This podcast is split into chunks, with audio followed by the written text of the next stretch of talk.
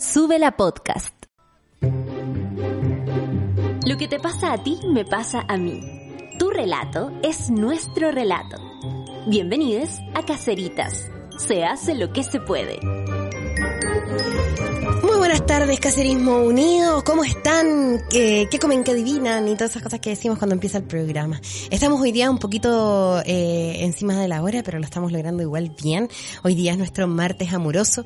Eso quiere decir que nuestros teléfonos ya están disponibles, nuestras varias líneas de teléfono. Usted puede llamar a cualquiera de ellas, más 569 2090 8236 En verdad, el único canal estoy poniéndole color, pero no importa. Algún día tendremos más de una señal. Eh, para que nos cuenten eh, sus historias de amor, para que comenten las historias de amor eh, que vamos a, a contar y a leer a continuación junto con la Pau Molina y nuestra invitada de la primera media hora. Eso sí, antes de empezar, quería leerles aquí unas reflexiones que nos estuvieron llegando al correo. Las íbamos a leer el viernes, pero finalmente eh, yo estaba de, no, no, pude leerlas porque aparte que me emocionan y, y, me pongo sensible y no se pudo nomás. Pues. Pero aquí, Charlie, vamos a partir con estas reflexiones antes de irnos a la canción. Dice, hola Easy, Charlie y a todos los que hacen este tremendo programa. Soy caserita de podcast y es por eso que escribo desfasado. Estaba escuchando el programa de hoy miércoles sobre lo que está pasando en el país, las fake news y todo lo que se ha hablado en contra del presidente. Escucho que hablan de irse de Chile por todo lo que está sucediendo. Yo vivo fuera de Chile y veo todo esto desde acá y hace dos meses aproximadamente decidí que quiero volver a Chile por salud mental y porque en el país en el que estoy no puedo desarrollarme profesionalmente. Hago trabajos de limpieza, más de uno, y no soy feliz realmente. No me llena en absoluto lo que hago acá. No tengo amigos, no tengo redes. En Chile haría lo que me hace feliz. Estaría con mi familia, mis amigos y personas que me quieren. Pero ahora veo esos videos que circulan, que hablan de que piden un golpe de Estado, la violencia en todos lados y tengo miedo. Miedo de volver y de que todo empeore en mi país, el país que me hace feliz porque está mi gente y mi pasión. Llevo esta carga mental que aumenta mi ansiedad y depresión, las cuales no tienen tratamiento porque acá no puedo acceder a ella. Y si léeme una cartita si puedes para aclararme en esta decisión y si no, un consejo estaría bien. Gracias por leerme, son terapia para mí. Amiga, si usted se quiere volver a su país, vuélvase. Este es el momento. Recuerde, vuelva. Porque lo que ve en la tele lo que ven los medios eh, es distinto de sentir el abrazo de tu familia, el abrazo de tu mamá, el abrazo eh, de tu propia, de tu propio territorio. A pesar de que estamos eh, eh sonando, ¿no es cierto?, la música de Darth Vader y de la Marcha Imperial, eh, la Marcha Imperial no es representativa de este país, aunque... La sincronía. La sincronía de la vida. no me ataqué así. Mira, te voy a sacar una cartita Mai. La carta Mai te da una pregunta, no una respuesta. Y dice, despertar. ¿Qué aspecto dormido quieres despertar? Y por ahí la respuesta va para ti. Caserita madre, hoy te escribo desde la guata. Llegué del trabajo directo a escribirte porque me dolió mucho el capítulo de hoy. La verdad es que pasé de largo con Esteban Rey porque me dolía mucho sentir tanta gente con ganas de partir. Y lo entiendo, pero me cuesta creer que estamos diciendo lo mismo que decían los de extrema derecha si salía Jadwe como presidente. ¿Acaso estamos tan ciegos que no podemos vernos en el otro, en nuestros miedos y dolores? De las últimas tres elecciones, esta última fue la que viví con más tranquilidad. En el plebiscito de entrada el rechazo me parecía inconcebible. No entendía qué tan cerrado tenías que ser para no entablar la conversación si el resultado de esto era el rechazo, que siempre supimos que era una opción. Por lo menos habíamos conversado y estaba, estoy segura de que habrán aprendizajes y cosas que quedarán de lo conversado no me queda ninguna duda. Si bien quería mucho que ganara la prueba, vivo la derrota con tranquilidad. No nos olvidemos de que vivimos en una democracia y gracias a Dios yo entiendo que los que apoyan la dictadura les cuesta entender que gane una opción que no les parece. Pero nosotros, y la respuesta es irse, no señores, somos mejor que eso. El sábado 3 de septiembre fui a La Vega y como primer sábado del mes estaba llenísima. Me asusté por lo que puse mi celular y mi VIP en el bolsillo de mi carrito para que no me lo robaran. Vivo en Macul y cuando llegué al metro vi que el bolsillo de mi carrito estaba roto y no estaba ni mi VIP ni mi celular. Mientras compraba mi VIP nueva, un tipo me prestó su celular y llamé a mi mamá para avisarle. Cuando llegué a mi casa 40 minutos más tarde, fui donde mi vecina para llamar nuevamente a mi mamá que me comentó que un señor había encontrado mi celular y que me lo iba a ir a dejar a la casa. ¿Leíste bien, caserita amada, el señor Gerardo me lo fue a dejar a mi casa diez minutos después de yo haber llegado. Y no solo mi celular, sino que también mi VIP. Me gusta pensar que votó rechazo y habrá tenido sus razones, pero eso es Chile, donde un señor Gerardo se toma el tiempo de ir a dejarte tu celular que se cayó en la vega o donde un motochorro te lo roba de la nada. Ningún lugar es perfecto y prefiero quedarme con estos momentos de bondad. Tampoco hagamos como que la propuesta constitucional era perfecta, porque no lo era. A mí también me preocupan algunas cosas y esperaba que se reformaran. Considero que los de más de izquierda se dieron algunos justitos que no debieron haberse dado y acá las consecuencias. Ánimo caseritas, las amo y de verdad son un bálsamo, un bálsamo para mi corazón. Y aguante Charlie. ¿Y sabéis qué? Me encanta porque este mail contesta al mail anterior. Somos todos esos chiles, convivimos, somos muchas personas, soy yo, soy muchas Isidoras, así como tú eres muchos Charlies y somos muchas personas, así como Chile también tiene muchos recovecos. Aguantemos y quedémonos, que tenemos mucho que entregarnos todavía a nosotros mismos y al mundo. Empezamos nuestro martes amoroso escuchando a Santiago Cruz y si te quedas, ¿qué? Aquí en Caceritas.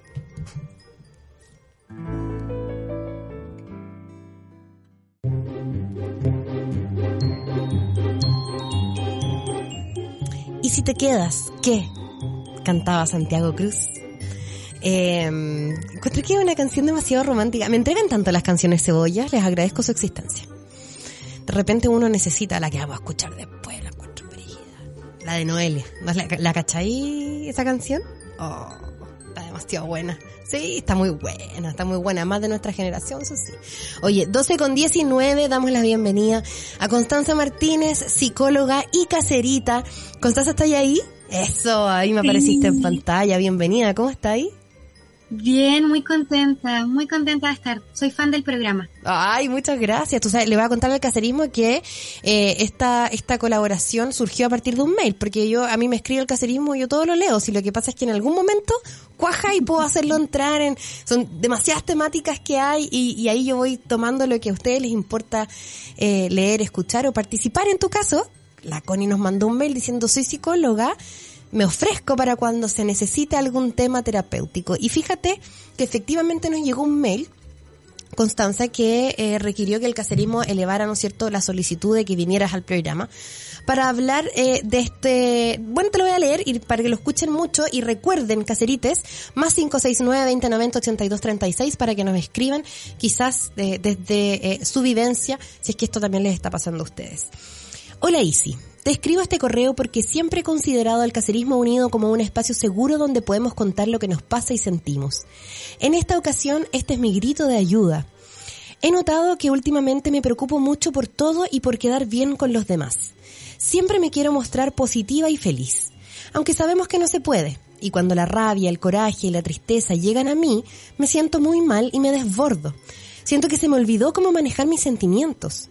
En ocasiones me he encontrado pensando en cosas del trabajo que sinceramente no quiero pensar. Y me digo a mí misma, descansa y no pienses en el trabajo. Pero la verdad es que no lo hago. Continúan los pensamientos sobre qué pude haber, hacer bien, mejor o, o de lo que hice mal. No tengo mucho desde que manejo un equipo de seis mujeres en el que los sentimientos están a flor de piel. Y esto me lleva a experimentar cambios de sentimientos rápidos. Y es que la verdad, como te decía al principio, trato de guardar mi enojo, mi tristeza y mi preocupación pero no solo en el trabajo, sino también en mi casa con mi esposo. Hay veces que lo único que quiero es salir corriendo y no hacer nada. Me siento cansada. Ya no quiero trabajar, no quiero salir con mis amigos, me encuentro irritable, constantemente siento la necesidad de irme, de que no quepo en mi cuerpo. Es muy duro porque siento que tengo que mostrar el ejemplo y me exijo siempre estar bien, pero la verdad es que no puedo. Ya me siento cansada. Hay veces que en el mes solo hay tres días bien, los demás pasan piola y el resto siempre me siento triste. Creo que lo que tengo es depresión, de algún tipo y también ansiedad. Sé que no es normal sentirse así. Siempre me quedo en el mismo, me siento mal, pensando en que ya pasará.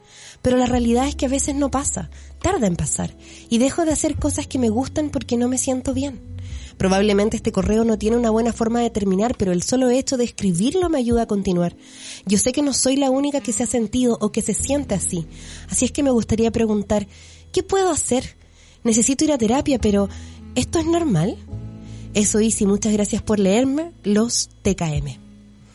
Querida caserita, gracias por escribirnos y gracias por poner este tema de conversación. Yo sería una muy mala caserita madre si te diera un consejo así de guata sin preguntarle a un profesional. Y por lo tanto, llamamos a la Connie que vino para acá con su cartón de psicóloga y, su experiencia en el cuerpo para decirnos, esto es depresión, ¿no? Em, bueno, primero los diagnósticos en general eh, pueden tender a ser bastante limitantes. Mm, ya. Más allá de si efectivamente es depresión o no, la caserita lo está pasando muy mal y hay un malestar significativo, intenso, persistente. Em, en el caso de la depresión tienen que ser al menos dos semanas y yo creo que ahí la caserita lleva mucho más tiempo. Mm, exacto. No, sé cuántos meses llevará, pero me atrevo a decir meses por lo que está contando. Mm. Eh, sí o sí requiere eh, una atención especializada, probablemente también una derivación eh, con psiquiatra, como una, un trabajo paralelo entre lo que es la psicoterapia, pero también quizás un, un, esquema farmacológico que pueda apoyar en eso. Yo sé que hay harta polémica ahí con lo de los polémica, sí, pues sí, porque uno dice como, no, no quiero tomar remedios. y después aparece... Yo no, ya.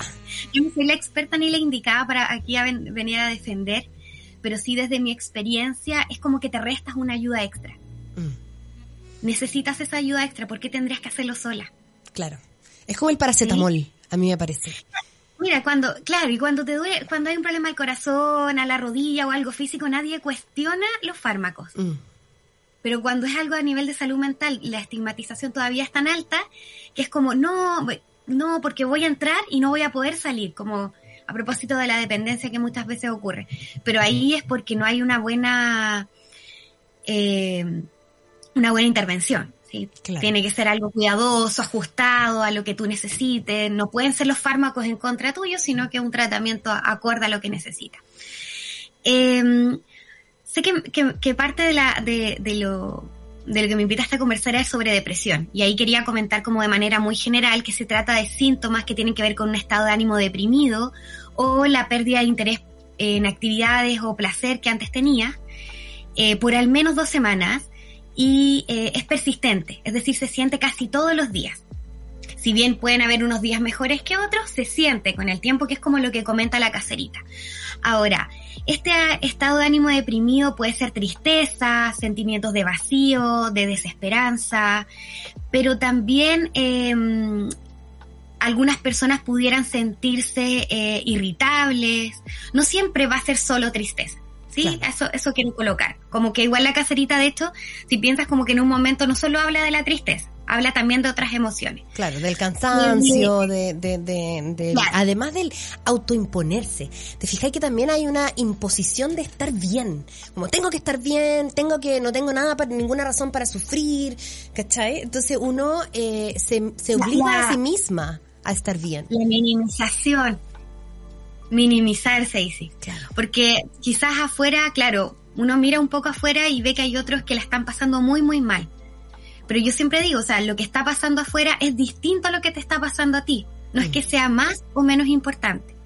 Claro. Como a nivel de, de, tragedias y de dolores y etcétera, pero no es menos importante lo que te está pasando. Sí. Oye, tenemos algunos mensajes también aquí, dice, para la caserita que escribió, dice, me pido, ah, esto, ¿sabéis qué? Este justamente un, me llegó esta a mí también por Instagram, es de una página, no sale aquí, pero dice solamente la cita. Me pido perdón por todas esas veces que dije, puedo sola, cuando en realidad necesitaba que alguien estuviera ahí. La autoexigencia vestida de amor propio. Qué peligro. Justo lo que estamos hablando, la autoexigencia. No, mira, una de las líneas con las que yo trabajo es la terapia centrada en la compasión. Eh, la compasión, eh, se refiere, no es la pena hacia sí misma, sino que es el amor hacia sí misma, es el trato amable, amoroso hacia sí misma, y no el maltrato que tendemos a darnos, como la autoexigencia, la autocrítica, el juzgarnos, el sentir que nunca es suficiente. Em, como que hay una voz interna que todo el tiempo nos está diciendo, deberías mostrarte mejor, ¿por qué estás así? ¿Qué pasa? Eh, creo que la caserita lideraba un grupo de trabajo. De trabajo, sí claro, deberías mostrarte de esta manera, en vez de asumir y aceptar y dar un espacio a estas emociones que han empezado a aparecer. Eh, yo desconozco cuál es el camino que la caserita seguro recorrió para llegar a sentirse así, mm. pero es un camino eh, importante y el que hay que darle espacio, por algo está apareciendo ahora. Eh, hay un o sea, esto es algo como muy visual, como estamos en cámara, pero es un gesto que hago que es pasar como mi mano por el corazón, y es que todo aquello a que le damos espacio va a pasar. Claro. Sí, va a pasar, pero si no le damos espacio, va a resistir, va a persistir y probablemente va a crecer. Entonces, eh, aquí entramos también a otra parte que es media compleja. ¿Está la Pau Molina también lista para entrar, Charlie? Porque podríamos darle ahora, ahora el pase, porque no sé si te ha pasado. Bueno, obvio que te ha pasado, pero ah, porque a todos nos ha pasado. Eh, que es ser la amiga de una persona que tú sientes que el mejor consejo que tú le puedes dar cuando esta persona viene a hablar contigo es decirle, amiga, tienes que ir a terapia. ¿Cachai? Eh, Pau, ¿cómo estáis? Bienvenida. Ay, estoy, sí, estáis, estáis muteada, reina. Desmuteate, dice Charlie. si me autocensuré, te autocensuré. Eh, porque estaba comiendo, entonces para que no se escuchara, es como ña, eh, Estábamos pero estoy muy bien, espero que también. Ay, qué bueno, bienvenida al programa. Estamos con eh, Constanza Martínez, psicóloga y caserita, que fue invitada al programa de hoy para hablar de la depresión. Hablar de una caserita que nos escribió que estaba en un, eh, en un estado depresivo, que ella dice, bueno, quizás tengo que ir a terapia. Eh, y justo ahora quería plantearle a la Connie un, un, un tema, y que es cuando alguien, una amiga tuya, viene a contarte algo que le pasa, y de repente uno dice, ¿sabéis qué? Tienes que ir a terapia como esto no es algo que podamos resolver entre amigas, no es algo que podamos resolver, ¿no es cierto?, dejando que pase el tiempo. Pero también pasa que hay una resistencia cuando tú le dices a alguien, amiga, terapéate. no siempre el corazón lo va a recibir de manera correcta. Entonces, y, sí. Porque además te, requiere un esfuerzo que tiene que ver, por ejemplo, con la plata. Hay gente que no puede eh, hacer como mm, un tratamiento eh, psicológico, como que tengo muchas, conozco muchas personas que pueden costear, por ejemplo, ya una sesión de terapia. Y, es un poco parecido cuando las amigas te dan consejo, porque tú recibes información, pero no aprendes, ¿cierto?, a, a, procesar y gestionar esas emociones y a superar esos temas. Entonces, es un consejo donde también yo creo que ahí las redes de apoyo amistosa lo que, lo que quizás podríamos hacer es eh, ayudar quizás como por lo menos eh, ayudar a costear las primeras sesiones en conjunto, como en, en tribu, ¿cierto? La amistades somos una tribu, así que claro. ver eh, esa posibilidad de encontrar, buscar datos em, donde se atienda más barato, donde atiendan por FONASA, porque yo he visto con mis amistades y gente cercana que esa es como un temón como de, claro, pero ¿qué me va a pagar la terapia, cierto? Pero caché que ha cambiado mucho el sistema mm. eh, que te ayuda a pagar el bono de los psicólogos. Mm. Ahora es, mucho, hace dos años atrás o tres años atrás no era así, no era tan, tan fluido. Connie, ¿hay una resistencia? Y, también, porque los consultorios, eh, tengo varias amigas que se atienden por el consultorio y súper bien. Mira, ¿viste? Entonces, entregar esa información. Mm. Pero cuando, cuando llega una amiga, eh, ayúdanos a ayudar, en el fondo, Connie. Porque llega alguien y te dice, y tú te empiezas a hablar y tú decís como, esto, yo lo puedo aconsejar desde mi punto de vista, pero claramente necesita algo más profundo. Y es muy responsable de parte de una, como caserita, decirle a tu amiga caserita, caserita necesitas terapia. Pero ¿cómo se tiene esa conversación? Porque hay veces, Constanza, que uno la tiene con la misma pareja y la pareja se pone a la defensiva. Tú le decías a tu pareja, mi amor, tenéis que ir a terapia, esto es algo más profundo, y piensan que le estáis diciendo que están locos, así que estáis. ¿Cómo sugieres tú acoger esa vulnerabilidad? Estaba pensando en la resistencia y en el darse cuenta. Mm. Porque como, como decía, Pau, un honor es de verdad estar contigo también conversando ahora. de verdad, te, te vi entrar y fue como, ¿qué? ¿Qué es este día eh, sorpresivo?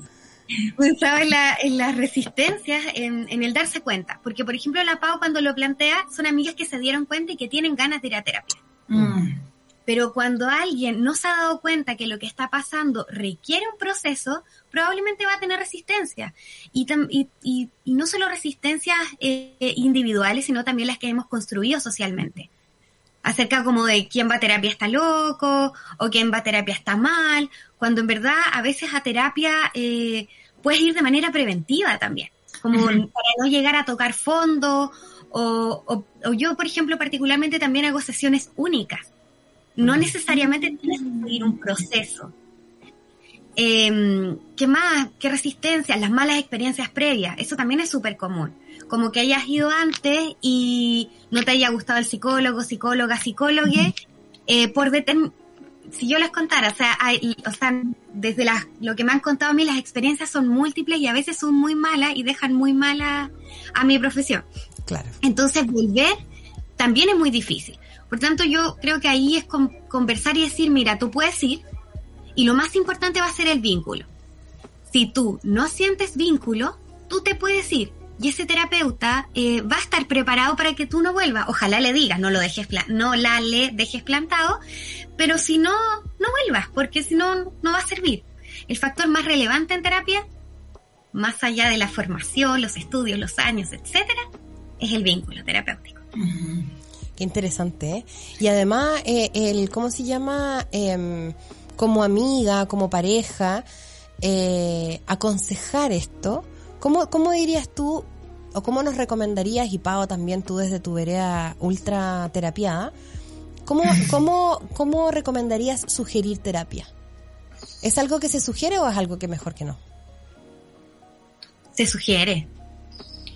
Yo al menos ya no solo de mi rol profesional, sino mi, rol en mis otros roles como amiga, hermana, hija, pareja, etcétera, sí, lo he sugerido varias veces. ¿Caché que? Sí, Pau. No, es que yo eh, quería, quería hacer una pregunta a Constanza eh, afirmándome de esto mismo, eh, y que es, por ejemplo, cuando hay amistades que tienen relaciones más tóxicas, sí que tienen como algún grado de, violencia simbólica, por ejemplo, no necesariamente violencia física, ni mucho menos, pero y cuando uno se da cuenta de que, mira, quizás, quiero ver, o sea, le pregunto a Constanza como profesional para ver si, cómo, cómo se puede plantear esto, si quizás la tercera persona, el tercer pinche que tiene esta amiga, eh, vuelve a hacer lo mismo, eh, siento que a veces desde los grupos amistosos están muy como de, claro, porque los hombres son todos unos tal por cuales, y puede ser verdad, obviamente, pero, pero también, ¿cómo plantearle a la amiga que quizás también hay un patrón común que ella está siguiendo y que también hay que verlo como, porque a veces pienso que desde la situación de sentirse víctima de los parejas sexoafectivas que nos pueden haber tocado, eh, a veces quizás se puede perder el foco de la responsabilidad y quizás muy delicado decirle a la amiga como, es que tú también estás haciendo algo mal y que tiene que ver con eh, desde dónde estás decidiendo o qué cosas no te estás fijando cuando comienza una relación. Eh, entonces, ¿cómo se puede plantear eso? Porque yo siento que eso es como un tema delicado también. A mí me parece que la forma en que tú lo dices es una buena forma de plantearlo, porque lo, lo planteas de una forma súper delicada. Mm. ¿sí? Como hay una manera de plantearlo desde el cariño, desde el amor, de decir, parece que, pero no es como que tú le digas, parece que tus patrones estás repitiendo. No claro, porque no tiene que ver con que lo que te hicieron es culpa tuya, tiene que ver con que hay un tipo de masculinidad que sí estás decidiendo volver a encontrarte, pero el hecho del daño que te hacen obviamente no es culpa tuya. Claro, pero hay, hay, hay, hay decisiones que son que parecen implícitas, ¿cierto? Como tomadas casi a nivel inconsciente, pero que se vuelven a repetir y que te siguen haciendo daño. Entonces parece que ha ocurrido varias veces como estaría bien poder revisarla. Pero te, insisto, la forma y desde quién venga también. Uno sabe desde quiénes viene, ¿cierto? Entonces, cuando viene de alguien que nos tiene mucho cariño, eh, viene con la mejor intención y es muy difícil que el resultado sea malo, como al menos, no sé si la persona va a terminar yendo a, terapia, pero, pero no creo que sea mal recepcionado. A eso voy. Sí, porque yo lo pregunto porque, eh, y a mí misma me ha pasado que cuando término de, de, una relación, qué sé yo, a veces estoy como, ay, este tal por cual, que como se le ocurre no quererme, eh, o, no, como se le ocurre no quererme como yo quiero que me quieran, eh, está esa etapa de, ¿cierto? Como demonizar mucho a la otra persona. Yo creo que es necesario, porque si te obliga como a distanciarte, y, y a veces es un poco implícito, porque es como que hablar tan mal de la otra persona, como que te está obligando a no volver con esa persona. ¿sí? Como, como Clásico de los amigos. Sí ¿Cómo? clásico que pasa eso, como que uno pela al ex y después vuelven y es como raro. Claro, pero, pero yo siento que en el momento de pelarlo es como para hacer un muro y un, cortafuego de no volver a tener un vínculo con esa persona y que el resto también te, te proteja, de que te, que te mantengas a distancia. Eh, pero em, como que a veces plantear la responsabilidad personal que uno tenga se puede malentender con sentir que, uno se lo buscó. Entonces, como que sí, es importante mantener ahí ese matiz que de verdad esas conversaciones siento que no son tan fáciles de...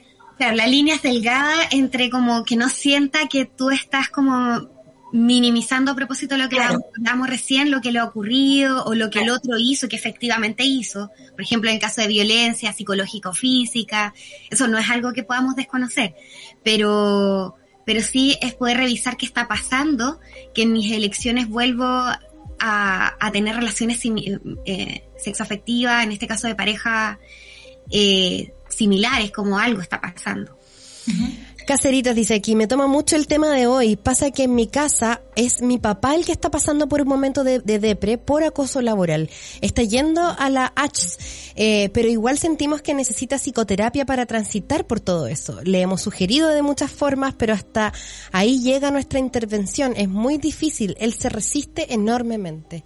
Esto es algo cuático. De hecho, me pasa a mí misma con mi papá. Y me acuerdo que una vez que logramos tener una conversa, me dijo, ya, entonces yo voy al psicólogo y ¿qué le digo? Onda, ¿por, ¿cuáles son las razones por las que yo estoy yendo al psicólogo? Me dijo, mamá, no entiendo. entonces, al final te encontré con una pared gigante, pared china, muralla china. Eh, sí, estaba pensando que, eh, que no, no, es un trabajo que todavía no es tan comprendido. De esto pensaba el tema es como generacional, quizás por la edad del papá de la caserita y también por tu papá. Y sí, eh, como esto como, ¿y a qué voy? ¿Y qué le digo? ¿Y qué vamos a conversar? O el, otro día, eh, bueno, sí, también alguien decía como, pero ¿para qué vas? Eh, ¿Por qué no mejor eh, dejas de ir y me cuentas tus cosas a mí? Ah. alguien me dijo como que una persona le dijo eso. Seguro. sí. Entonces, no, no es llegar, no es una conversación eh, con amigues, con familia, no es lo mismo. Hay una formación, yo muchas veces les digo, yo sé que te parecerá que yo estoy inventando esto, pero la verdad no, lo estudié, eh, resulta, está investigado, los tipos de preguntas, los modelos desde los cuales yo trabajo también. Obviamente cada, cada terapeuta tendrá su paradigma y su forma de mirar, pero em, esto está estudiado, no, no es como llegar e inventar. Y de hecho, la idea es que siempre uno esté en constante formación para tener mayores aprendizajes y formas de intervenir.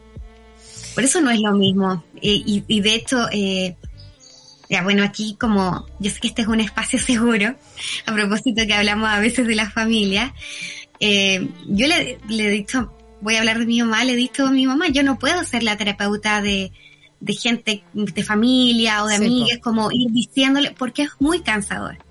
Es muy distinto como el rol profesional al rol que está afuera. No es lo mismo. Exacto, exacto. Pero qué importante es en la vida buscar esa ayuda. Tenemos un audio. Vamos a escuchar a ver qué dice este caserite. lo caserite. Hola, caseritas. Eh, he borrado y mandado este audio muchas veces Solo quiero, para no extenderme, decirle a esa caserita que me he sentido igual, que estuve en depresión por muchos meses, em, que busqué ayuda y que a la primera no me resultó, así que, no hay que bajar los brazos, y que la segunda me dieron un fármaco que me hizo tan bien que, em, que se despejó el cielo, salió el sol eh, y en un par de semanas estaba mirando la vida con más perspectiva. La vida no cambia, eh, la vida quizás siempre es difícil y es ruda, pero hay que aprender a mirarla con, con otros lentes, con, otro, con otros ojos. Así que un abrazo grande y este es el lugar para, para venir y pedir ayuda. Yo me he refugiado mucho en el Caseritas. Ah. Y desde ahí que le quiero mandar un abrazo grande.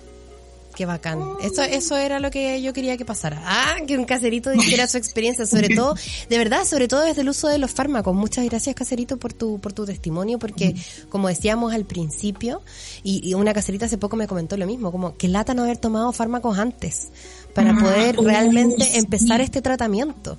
Cuando te das cuenta de que realmente estabais deprimido y realmente lo necesitabais. Sí. Es que, a mí me pasó eso, la pandemia, eh, no, no fue como por la pandemia, sino que yo ya venía con muchas crisis de ansiedad y el citalopram sirve para la depresión y para la ansiedad. Y yo me resistí porque es como, no, yo lo supero naturalmente haciendo ejercicio, higiene de sueño con alimentación.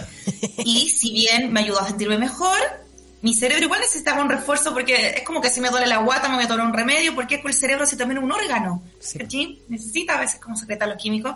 Y de ahí estoy como, espérate, ¿no tomáis pastillas? Casi que soy ahora dealer de pastillas. Así como, no sé, como narco de... Rice para ti, rice para ti, rice para ti, rice para ti. Oye, le quería preguntar a Constanza, ¿qué pasa también cuando eh, una persona convive una pareja que tiene depresión? Porque siento que mm, es súper difícil porque a veces como que te tiran como a un hoyo. Eh, ¿Qué se puede hacer ahí? validación. Y como, estoy como en una palabra, validación. Validación emocional, saber que esto es transitorio. De hecho, eso también estaba pensando un poco cuando escuché al, al caserito. Em, eh, bueno, esto es algo igual que yo cuento. Yo tuve un diagnóstico de depresión mayor, es decir, fue una depresión bien intensa. Esto fue como el 2010. ¿Por qué lo, lo, y de hecho lo explico y lo coloco en esos términos también? porque es importante conversar de que eh, esto no, no, no, es, no es algo que se vaya como yo soy depresiva. Mm. No, yo estaba depresiva o yo estoy en algunos periodos, yo soy ansiosa, yo estoy a veces ansiosa. Eh, y como entender que eso no es lo que yo soy. Y si bien eh, uno puede volver a tener ciertos episodios y a reconocer una tristeza, o en mi caso, en este caso, una tristeza más intensa, nunca volvió ese diagnóstico propiamente tal de depresión.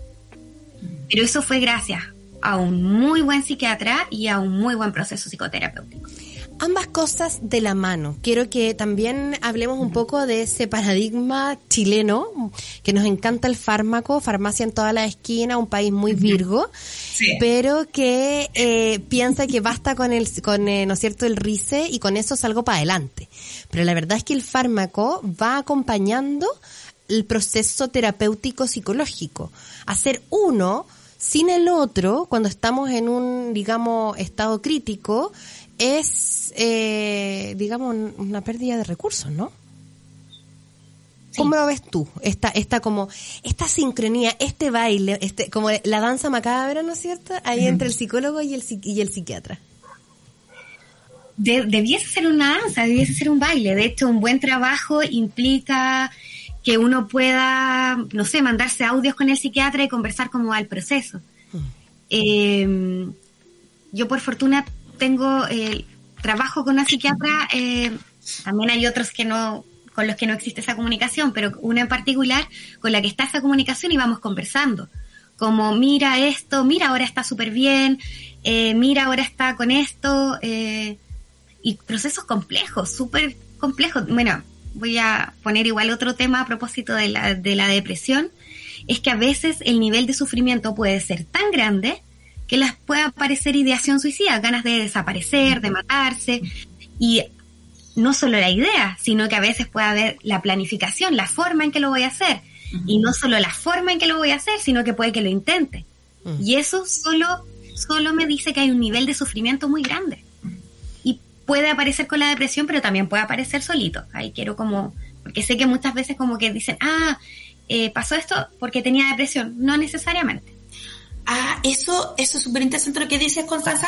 Quería aprovechar de hacerte una pregunta. Em, como que las depresiones siempre eh, detonan de episodios que uno ha vivido y que no ha resuelto bien, o puede ser de que se dé por un desajuste químico nomás. O sea, o siempre hay algo como emocional que hay que trabajar también.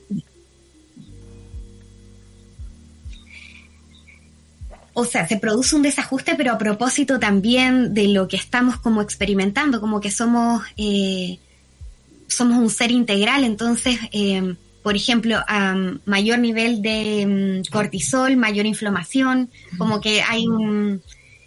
Ahora, obviamente hay personas que vienen con, con a propósito de la, la, importancia de la genética y de conocer eh, si hay diagnósticos previos en la familia, mm. Eh, como la tendencia, la preponderancia mayor que podríamos tener. Pero, pero sí, siempre hay como aspectos de emoción. De esto, los síntomas tienen que ver con, con este estado de ánimo, ¿sí? con estado de ánimo decaído, persistente. Mira, yo sé que, ah, bueno, es el DCM, que es este manual que nos habla de los trastornos de salud mental, que dice dos semanas. Pero una semana basta Mm. Por eso yo decía antes, ¿qué importa si no calzo en el diagnóstico, si veo que no cumplo todos los síntomas que ahí dice? Como ya una persistencia de una semana me parece que es suficiente. Tenemos hartos, harto, hartos WhatsApp. Dice, hola, justo, justo antes de escuchar el programa estaba hablando de una amiga del trabajo que claramente necesita apoyo psicológico por muchos temas. Desde el abandono del papá, comentarios tóxicos de la mamá, su relación con su cuerpo, la necesidad de impresionar al polo, lo plata que no tiene, etcétera. Yo no soy tan cercana, la conocí en el trabajo hace poco igual, y no me considero quién podría darle el consejo para que lo escuche. He alejado, ha alejado a sus pocas amigas por lo que veo y su familia Pololo son como, eso es para locos básicamente. Me encantaría decirle porque yo empecé hace poco a ir, pero creo que no me escuchará. Hay veces que uno escucha más a los desconocidos que a los amigos, ¿ah? No sé si, si, si les resuena. Bueno, dice aquí, me pasó igual. En pandemia dejé los antidepresivos porque según yo ya no lo necesitaba. Mi doctor me dijo que no debo ver las enfermedades mentales como algo malo. Es una enfermedad que a veces requiere medicamentos y está bien tener que usarlos para sentirse mejor. Yo llevo años en terapia psicológica, aparte de los medicamentos y también estoy intentando mi ritmo de vida, haciendo más ejercicio y alimentándome mejor. Son pequeños pasos que he ido dando y de a poco he ido mejorando. Dice aquí, hola Isi, yo hace más de cinco años tampoco creí que necesitaba ir a terapia y me negaba. Al final fue tanto que me lo insistieron que por darles en el gusto busqué una hora y al llegar la psicóloga me dice, ¿por qué vienes? Y le dije, para que en mi casa me dejen de joder y darles en el gusto. Al final es lo mejor que me pudo pasar y lo agradezco porque me ayudó a poder transitar el diagnóstico de cáncer a fines del 2020, plena pandemia, de la cual salí bien. Y es lo que les digo a todos, anda, dale una oportunidad porque va a ser bacán. Oye, mira el manso consejo. Dice acá, caseritas, como caserita de terapia debo decir que no fue fácil. Si bien empecé a ir a terapia por opción personal, trato de ser la mejor persona a que yo mismo pueda apelar, al principio no pude hacer match con mi terapeuta y fue como a la tercera sesión que dije, sí, parece que esto ya está funcionando. Eso, la opción de fármaco supervisada es una buena opción de sostén. Saludo, amo estos crossovers. Oye, hay eh, bastantes mensajes aquí. Voy a tratar, dice aquí, hola Cacerismo Unido, Isi, Pao, Connie, me encanta el tema. Estoy en proceso de convencer a mi pololo de que vaya al psicólogo. Que el cacerite que envió el audio recién del dato de su psicólogo psiquiatra me tincó porque él creo que necesita medicación. También nos ponemos a diagnosticar a todo el mundo.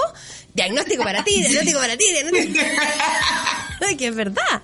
Pero es que cuando a uno le ha hecho muy bien, po, si cuando a uno le ha hecho muy bien la terapia, uno lo recomienda. Así como cuando te hace bien el gimnasio, recomendáis a tu profe, uno va recomendando, weá, uno va dando consejos no solicitados todo el tiempo, que eso también es un problema. Pero... Sí, pues totalmente, pero estamos en un momento de mucha... Quiere hablar Charlie, a ver, atención. Aquí estoy. Tengo una pregunta para Constanza. Ya. He escuchado mucho en mi grupo de amigos así como, oye, te recomiendo a mi psicólogo. ¿Es válido eso? ¿Es bueno eso? ¿O sirve con el como deberías ir a terapia? ¿Te recomiendo al centro, cachai? Como, o no? No, hay, no se comparten los psicólogos ni los pololos. ¿Cómo? Buena pregunta. ¿Puede un grupo de amigos compartir psicóloga? ¿Esa es tu pregunta? Buena pregunta, sí, sí, sí. Mira, les voy a contar algo. Hace poco eh, yo tenía una paciente y después llegó otra paciente y me dijo que la había recomendado a esa paciente. Y para mí como, ok, bacán. Pero después llegó una tercera paciente. Y yo también sabía que le había recomendado la anterior. Y ya yo no hice el nexo, seguí con los procesos y llevábamos un tiempo, unos meses, y de repente una de ellas me dice que las tres son amigas. Súper amigas. Entonces me dice que son Team Connie y que las tres venían a terapia conmigo. Y claro, no había ningún problema, cada uno con su proceso y su confidencialidad, pero ahí no sé si respondo la pregunta. Jamás me había pasado, jamás. ¿Pero entorpece la terapia o no? ¿O tú en tu experiencia no? No, no hay ningún conflicto. Entre ellas. Claro, porque no, el motivo de consulta ninguno tenía que ver entre ellas. Al contrario, eran súper amigas y como lo que se conversaba en terapia con cada una era después reforzado como en la conversación entre ellas. Así que, no. Y quizás, mira. ¿Mm? No, dime tú, dime tú. También atiendo dos hermanas. Por ejemplo, una llegó primero y me dijo, ¿sabes qué? A mi hermana, y estábamos un tiempo, y me dijo, a mi hermana le fue mal con otra terapeuta, ¿tú la podrías atender? Y le dije que sí, porque no el, motivo de consulta no tenía que ver nada entre ellas. Bueno. ¿Cachai que igual tiene un sentido? cruce de tramas. Sí, cruce de tramas. mira, una, a propósito de lo que dijo Charlie, Oh, Charlie. eh, me encanta. Eh, la otra vez, claro, una paciente me dijo, mi pololo necesita terapia, conversamos, bla, bla, y quiero saber si puede venir contigo. No, no puede venir conmigo porque hay un choque ahí en el motivo. Claro. Exacto. Te va a pelar. Pero que claro, no, yo, soy tu aliada, no puedo atender a tu, a tu pololo. Claro, a no ser que sea juntos, yo encuentro, ¿no? Como que vayan a terapia de pareja, digamos. Pero ahora, en este caso, requería igual continuar todavía un proceso individual. Yo igual creo que no es tan malo recomendarse psicólogos porque además tú conoces a tu amigo y te vinculas con tu psicólogo. Entonces sabes si es que a tu amigo le va a hacer clic ese psicólogo. Yo, por ejemplo, no le diría jamás a mi papá que fuera mi psicóloga, principalmente porque no le va a creer nada, no va a escuchar nada de lo que ella diga porque es demasiado mística para él, ¿cachai? Entonces, no. Pero, pero creo que sí es bueno de repente recomendar a una amiga que tú sabéis que tiene tu misma onda y que tu psicóloga te funciona porque tiene la misma onda. No le hallo nada de malo. Oye, tenemos demasiados mensajes. Estoy así. yo quiero aprovechar de hacer una pregunta a la conta. A ver. eh, Connie, te quería preguntar. Em, ya, esto es como medios entre sociológico y psicológico, pero eh, como que una persona de mediana edad que vive en la ciudad, que tiene un trabajo de jornadas exhaustas, que con la mayoría de, las personas chilenas tiene deudas, eh, hay un nivel de angustia que es como coherente para el estilo de vida citadino que estoy describiendo.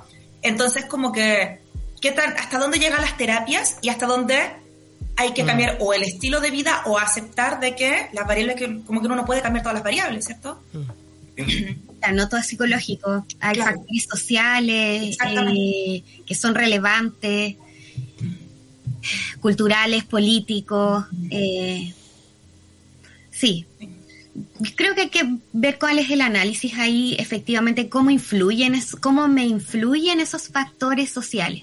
Mm. Es como aquí eh, voy a poner a la de ejemplo. Eh, por ejemplo, la, la ICI es, bien sensible y conectada a lo que pasa. No todas las personas se conectan igual o tienen la misma sensibilidad y, claramente ya lo ha mostrado en Caseritas como, como eso le puede llegar a afectar profundamente. Entonces va a depender de eso.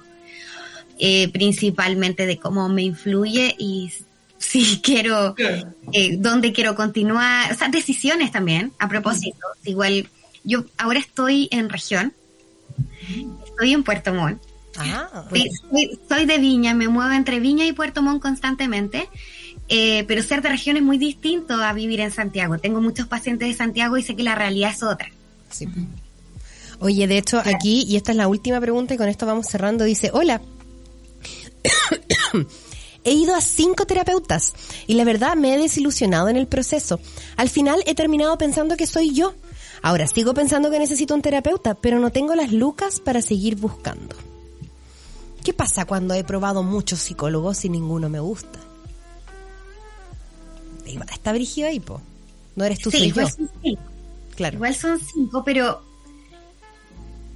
pero piensa que cada esos cinco son totalmente diferentes. Mm. No, no es como que ella estuvo en lo mismo, son diferentes. Y si le agregamos cinco más, son cinco más, cinco diferentes. Y a lo mejor quizás, como decía el otro caserito, darle ahí un par de consultas de, de prueba. Quizás no van a vincularse en la primera, pero sí a la tercera. ¿Cachai? Eso. Oye, un arte. tengo la última preguntita. Tengo la última preguntita. dale, una platita, pues sí. dale, dale. Aprovechemos. No aprovecho, aprovecho porque está Constanza Martínez.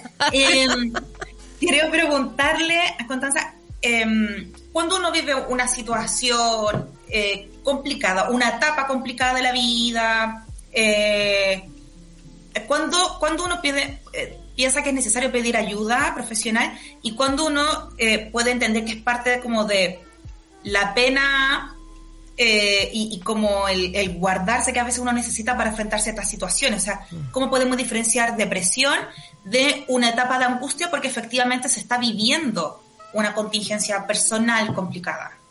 El tiempo. El tiempo y la persistencia de ese malestar. Por ejemplo, un proceso de duelo. Yo igual trabajo harto con duelos por causa de muerte. Eh, la tristeza, espero que una persona esté triste y que incluso pueda estar enojada, etcétera. Pero la persistencia y el nivel e intensidad de esa tristeza eh, hay que evaluarla. Ya. O sea, eh, si una persona en una semana no se lavó el poto eh, porque está viviendo un duelo, es esperable, no es como que hay que patologizar al tiro, ¿cierto? eso, eso, era lo que quería un poco decir, no patologizar tampoco la tristeza. Eh, no, de hecho, no tenerle miedo a la tristeza, ¿sí? porque si no empezamos como a generar todo este temor de qué pasa si le damos espacio, no se va a ir nunca. No, si le damos espacio va a pasar es lo que les decía antes. Si no le damos espacio, va a persistir y puede que crezca como una bolita de nieve. Muchas gracias, Connie, por tus palabras. Eh, demos tu Instagram para que sepan eh, las caseritas donde te puedan buscar. ¿Tienes eh, eh, todavía tiempo o espacio para nuevos consultantes, pacientes? Por si acaso. Esta semana, que esta semana quedan dos horitas disponibles, pero voy abriendo como semanalmente, dos, tres horas. Eh, ¿Qué más quería? ¿Tu cuenta de Instagram? Ah, sí, psicóloga, todo juntito. Psicóloga Constanza Martínez. Ya, perfecto. Fácil, psicóloga Constanza Martínez. No hay donde perderse. No hay donde perderse. ¿Y qué quería decir? Ah, mandar saludos a, mis pacientes, igual a muchos les he recomendado escuchar Cacerita. De verdad agradezco un montón eh, la invitación. Son un espacio seguro. Para mí, me acompañaron un montón en la pandemia. Eh, ojalá, lo, creo que se los escribí, ojalá tengan conciencia de lo que han construido. Ay, gracias, gracias. Lo, lo hacemos con mucho amor y dedicación. Se nota. se nota. Muchas gracias, Connie. Vayan a buscar la arroba psicóloga Constanza Martínez para quienes estén buscando terapia, para quienes les haya resonado el tono y el punto de vista de la Connie. Es una buena alternativa. Y si no, nos seguimos escuchando aquí todos los días para conectar desde el corazón y nuestro mail, así como la Connie nos escribió ofreciéndonos, ¿no es cierto?, su punto de vista para cuando lo necesitáramos y así lo ocupamos. Estamos siempre, siempre disponibles. Somos caseritas.gmail.com Com. Cuéntanos tu historia, cuéntanos lo que, la pregunta que tienes, la temática que te, que te, que tienes rondando en la cabeza y así nosotros eh, formamos nuestra, nuestro programa a partir de lo que la comunidad va necesitando. Así es que gracias, Pago. ¿También algún show? ¿Algún show? Eh, tenemos show, voy a estar el otro, voy a estar el otro miércoles, 5 eh, de octubre en Quilpue, quedan como 11, 12 entraditas, la nada misma, así que la en el link de mi bio. Y este sábado presento en Valparaíso mi nuevo libro. Así que voy a subir ahí también el estrés de Instagram y en mi timeline todo. Obviamente es gratuito. Eh, para todos, a las 4 de la tarde este sábado, la librería Manuel Rojas, y en el Paseo Yugoslavo. Así que eh, ahí voy a estar. Ahí mi cosita, mi esta. Tú estás, me encanta. Y todos los shows están ahí en el Instagram, Valdivia, Puerto Montt, todas estas cositas. Me encanta arroba confesiones de Paola Molina. Y si usted quiere, el jueves empezamos el taller de tarot. Taller Tarot de Marsella es un círculo de magia, somos las mismas personas que nos juntamos dos veces al mes y en noviembre todas las semanas para estudiar el tarot de Marsella y para que aprendas a leer el oráculo. Todo eso está en el link de mi perfil también en Instagram, arroba Isidorita. Habiendo pasado todos nuestros anuncios, damos por terminado este programa. Me imagino, Charlie, que sin canción. Sí, de hecho me hace como muy que no, esto no está pasando. No. Besitos, que tengan buena tarde. Besitos, besitos. Chau, chau. Adiosito.